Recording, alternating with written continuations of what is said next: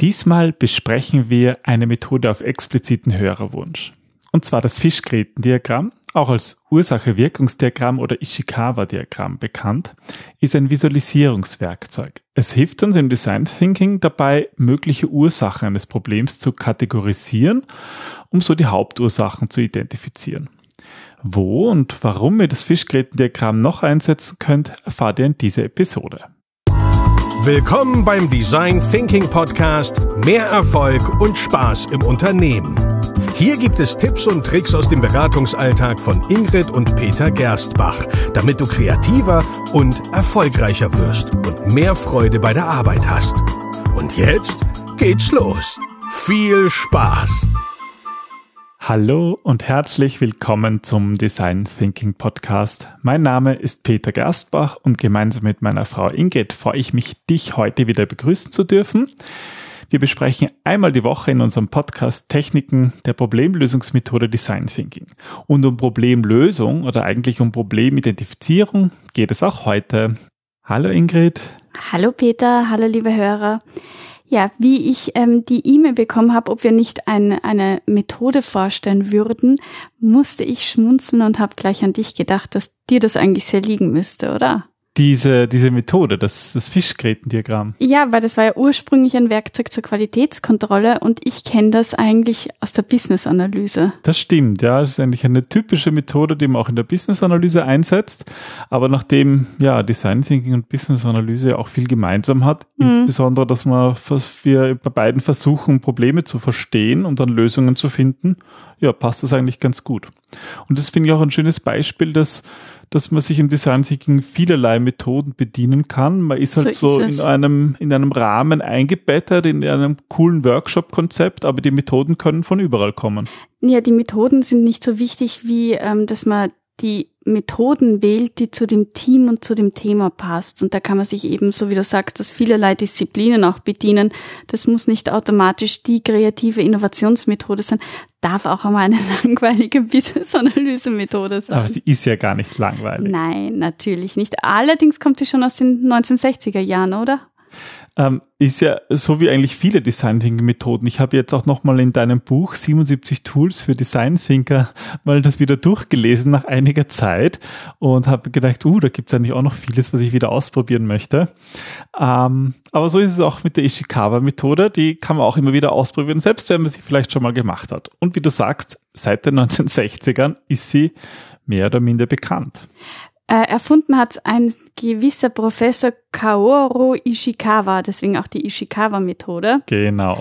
Und ähm, im Grunde kann man sie ja vielseitig einsetzen. Man kann sie ähm, verwenden, damit man die Grundursache eines Problems ermittelt, damit man Engpässe in einem Prozess entdeckt oder damit man eben identifiziert, wo und warum ein Prozess eben nicht funktioniert.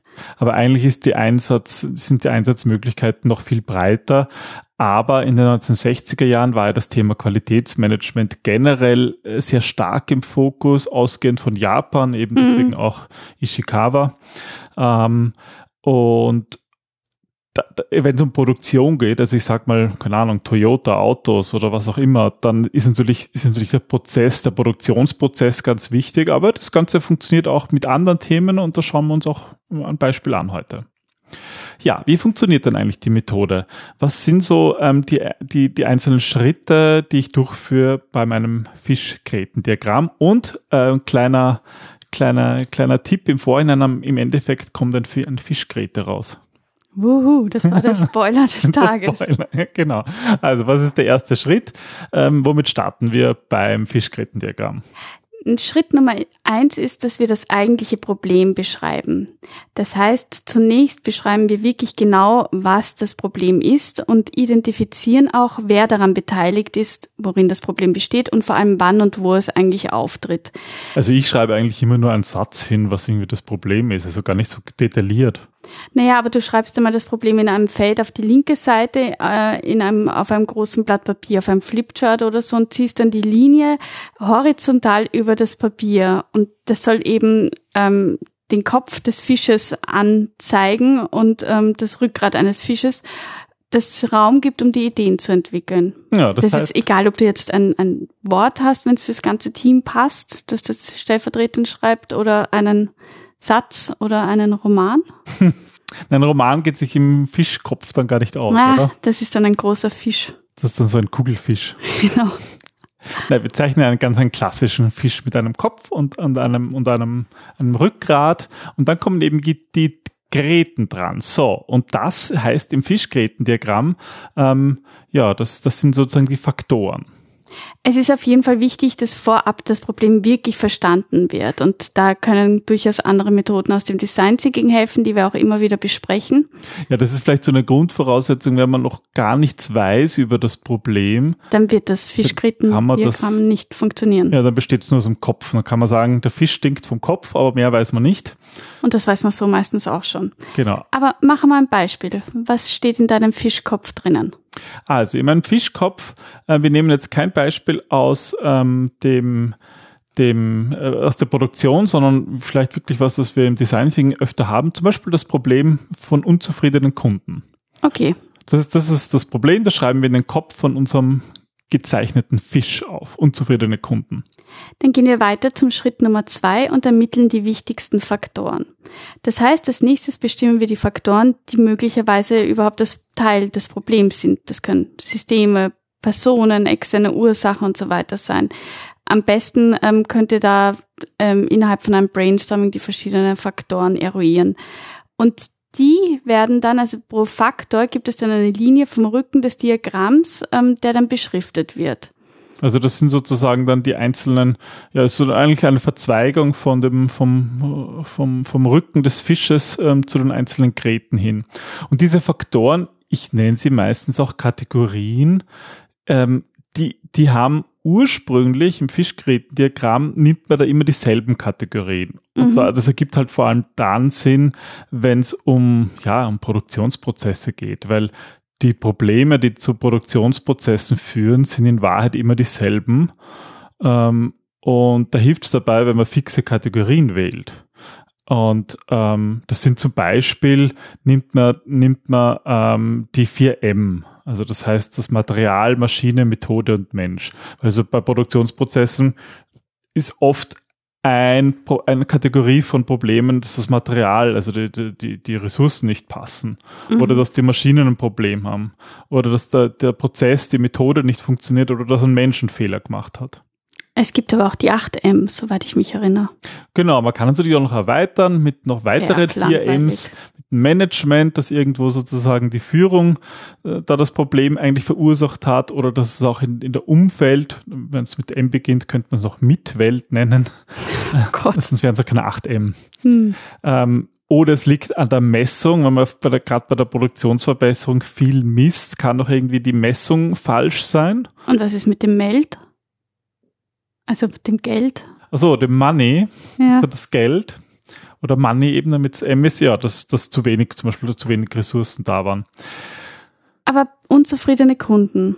Du hast gesagt, du nimmst kein Prozessbeispiel. Genau. Wenn wir kein Prozessbeispiel nehmen, können wir auch ähm, diese Haupteinflussgrößen anders wählen. Also die Idee von diesen Haupteinflussgrößen ist eigentlich, dass man möglichst breit denkt und nichts vergisst. Und in dem Fall ähm, ja, unzufriedene Kunden. Man kann sich trotzdem an diesen, an diesen Haupteinflussgrößen, die wir gerade genannt haben, orientieren.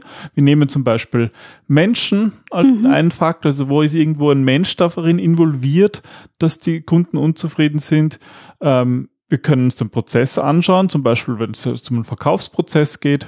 Mhm. Können uns die Ressourcen anschauen, ähm, welchen, wo zum Beispiel ja irgendwelche, irgendwelche Materialien oder auch, auch, auch ähm, halt Inputs in unseren, in unseren Ablauf nicht gut sind. Also das wären jetzt die verschiedenen Kategorien. Management, Umgebung hätte ich jetzt genannt, das wären zum Beispiel die fünf. Mhm. Okay, wir haben jetzt die Kategorien identifiziert. Jetzt ist Schritt Nummer drei. Wir identifizieren mögliche Ursachen.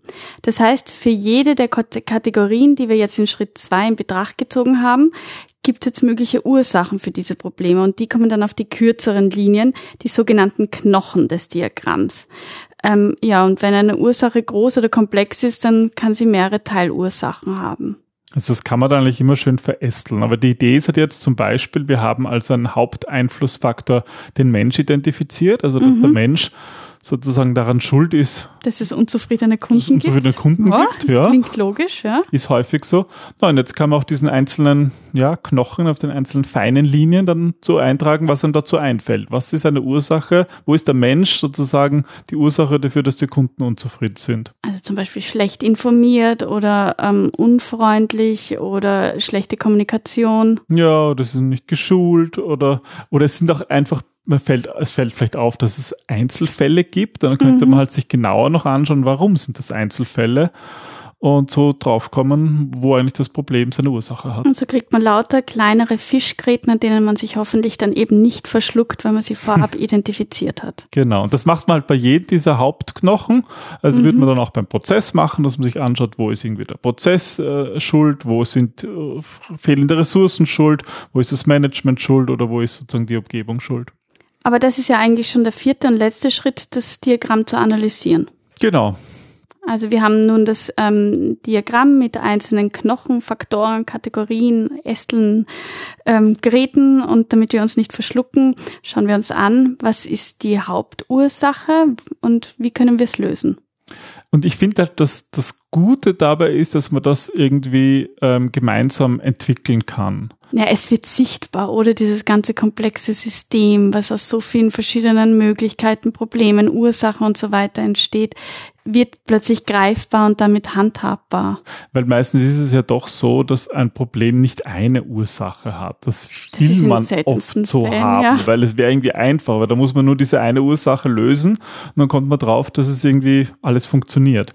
Aber in der Praxis sieht man halt gerade nach so einem Fischgrätendiagramm, okay, es ist irgendwie ganz anders.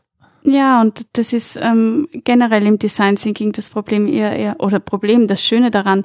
Man stößt hinein, man schaut sich etwas an, beginnt es zu verstehen und beginnt zu verstehen, dass es dann noch mehrere Dinge zu beachten gibt, noch, dass, dass die Welt einfach bunt ist und ja, nicht nur komplex, sondern auch kompliziert. Was meiner Meinung nach beim Fischgrätendiagramm vor allem hilft, du hast ja schon gesagt, das ist einfach eine Visualisierung, aber man kann diese Visualisierung halt auch schön im Team machen.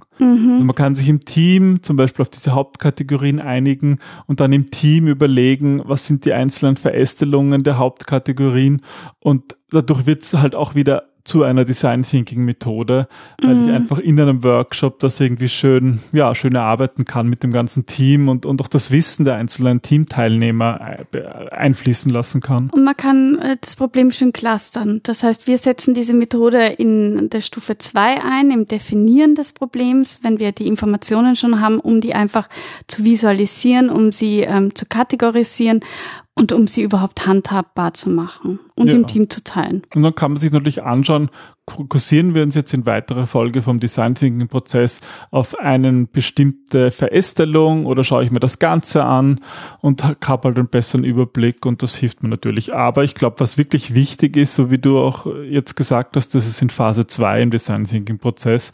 Das heißt, wir müssen davor mal Informationen sammeln Informationen sammeln, recherchieren, Interviews führen, um wirklich zu verstehen, wo Das könnte ist eigentlich das Problem und bleibt das, das Kernstück, das Herzstück vom Design Thinking. Empathie, Einfühlen des Kunden, Verstehen des Problems und ohne dem funktioniert die beste Business-Analyse ausgebackte Methode nicht. Genau. Was man, finde ich, dabei halt auch noch gut erkennen kann, ist, wenn einem noch Informationen fehlen. Also wenn man sozusagen das Fischgrätendiagramm beginnt und sich denkt, okay, wir haben unzufriedene Kunden. Was heißt denn das genau eigentlich? Einerseits das und dann auch so, okay, na, was ist denn jetzt wirklich die Ursache? Eigentlich haben wir keine Ahnung. Und das muss man sich halt dann auch eingestehen und draufkommen, okay, wir müssen noch recherchieren, wir sind zu weit, wir sind noch nicht im Definieren, wir brauchen erst noch mehr Informationen, wir müssen Interviews führen oder vielleicht, und da finde ich sind halt die Kategorien hilfreich, weil die führen einen halt in die Breite. Man Ja. fokussiert sich nicht irgendwie nur noch auf die Menschen, sondern halt vielleicht auch mal wirklich auf den Ablauf. Sie bieten ein Leitsystem an. Genau, ja, und ich glaube, das hilft eigentlich schon sehr. Ja, klassische Methode, um zu definieren, um die Information ja sichtbar zu machen und zusammenzudampfen. In einem fancy Workshop-Setting sogar brauchbar. Genau. Schön. Und dann das Ergebnis ist ein schöne, schönes, schönes Fischli. Ja. Nicht zum Essen und vor allem nicht zum Verschlucken und das ist, glaube ich, das Beste daran. Genau. Ja, dann lasst es euch gut schmecken im nächsten Workshop. Was sehen wir uns das nächste Mal an? Hm. In der nächsten Episode schauen wir uns auch wieder eine Methode an, haben wir entschieden. Hm, aber diesmal geht es darum, Probleme zu vermeiden, bevor sie überhaupt eintreten. Ja, insofern passt es ja ganz gut zum Fischgrätendiagramm. Die Methode heißt Pre-Mortem. Genau. Ist ja bekannt aus dem Begriff Postmortem. Mhm. Ist ja normalerweise so ein Projekt, dass ich mir nach dem Projekt oder wenn etwas schiefgelaufen ist, mir anschaue, was ist schiefgelaufen. Aber worum es hier geht, das ist noch eine Überraschung. Das verraten wir das nächste Mal. Genau. Wir freuen uns. Bis dann. Bis dann.